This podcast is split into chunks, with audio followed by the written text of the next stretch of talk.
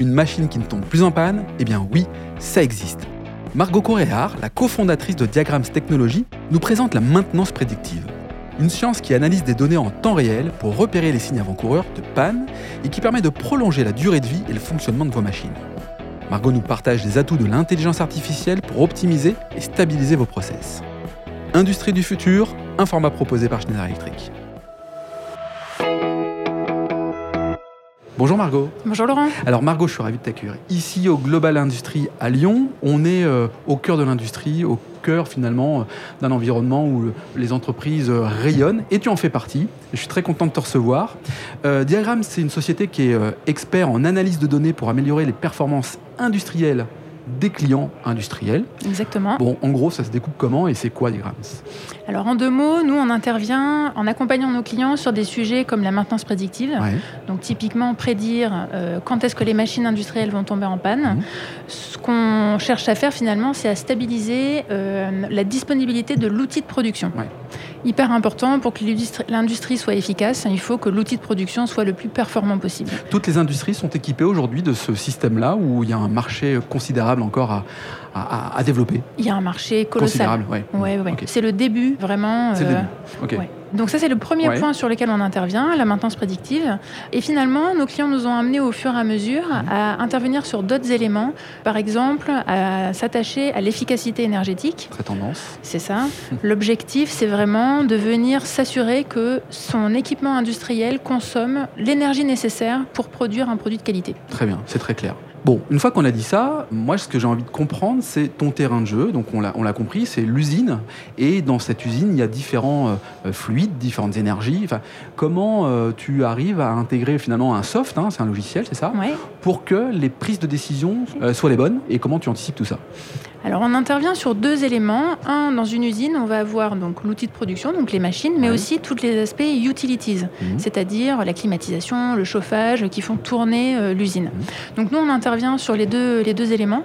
Et donc pour déployer notre solution, notre positionnement chez Diagram, c'est de dire euh, regardons les données qui sont nativement présentes dans l'usine, mhm. qu'on pourrait venir valoriser. Aujourd'hui ces données, elles sont pas forcément exploitées.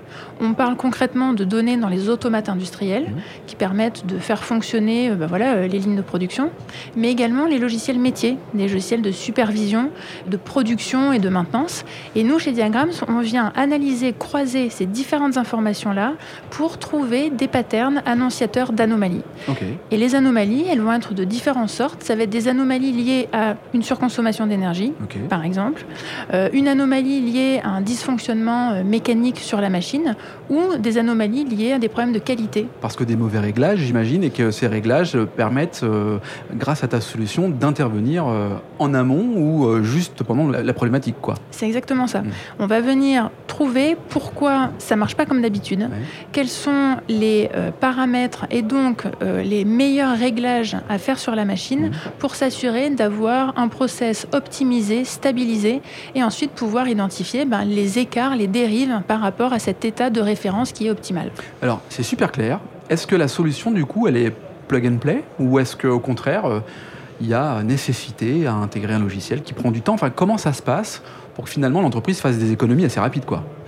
Alors, l'objectif, c'est de partir vraiment du ROI de notre client. Hmm. Donc, le, on va dire le périmètre d'action est différent en fonction de chaque client, puisque chacun a des objectifs un peu variés.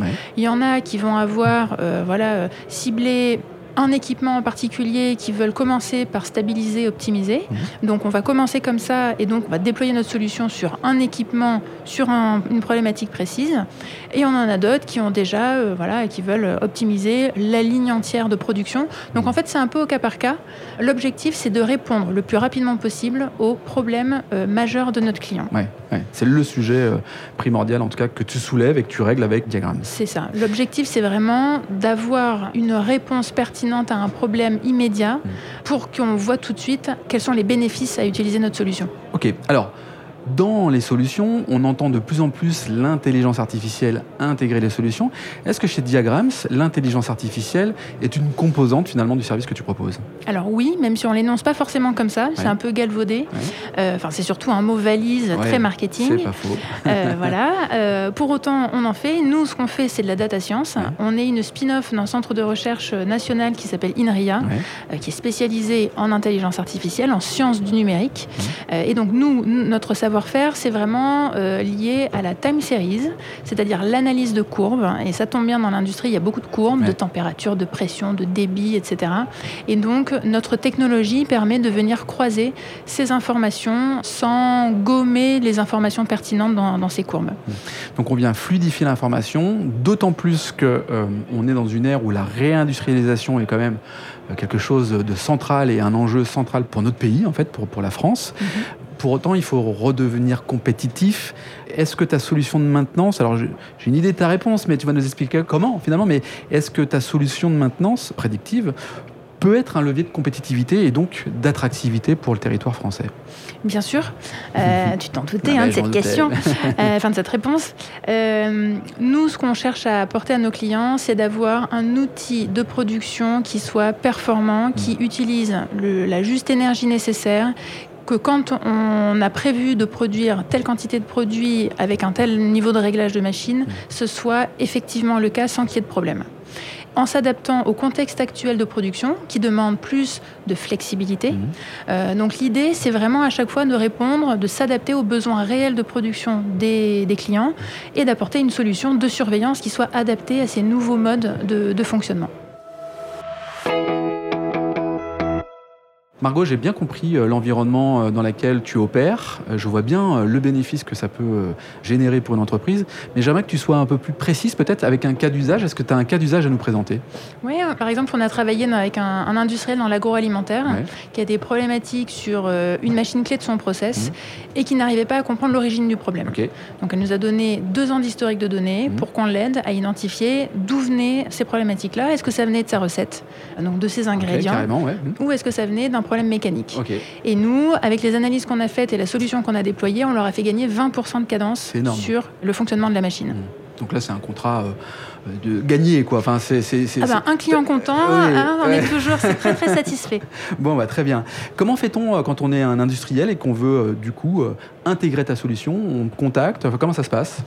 Oui, il faut prendre contact avec nous, qu'on ait un échange métier pour bien comprendre son niveau de maturité en termes de collecte de données. Nous, notre métier, c'est d'analyser les données, donc on a besoin d'échanger avec eux là-dessus, d'échanger également avec la DSI, ne pas sous-estimer eh l'importance euh, voilà, des aspects de cybersécurité, mm. même si on peut travailler en offline, c'est des choses qui sont possibles, mais ces aspects de cybersécurité sont à prendre en compte et forcément, euh, c'est très important comme sujet.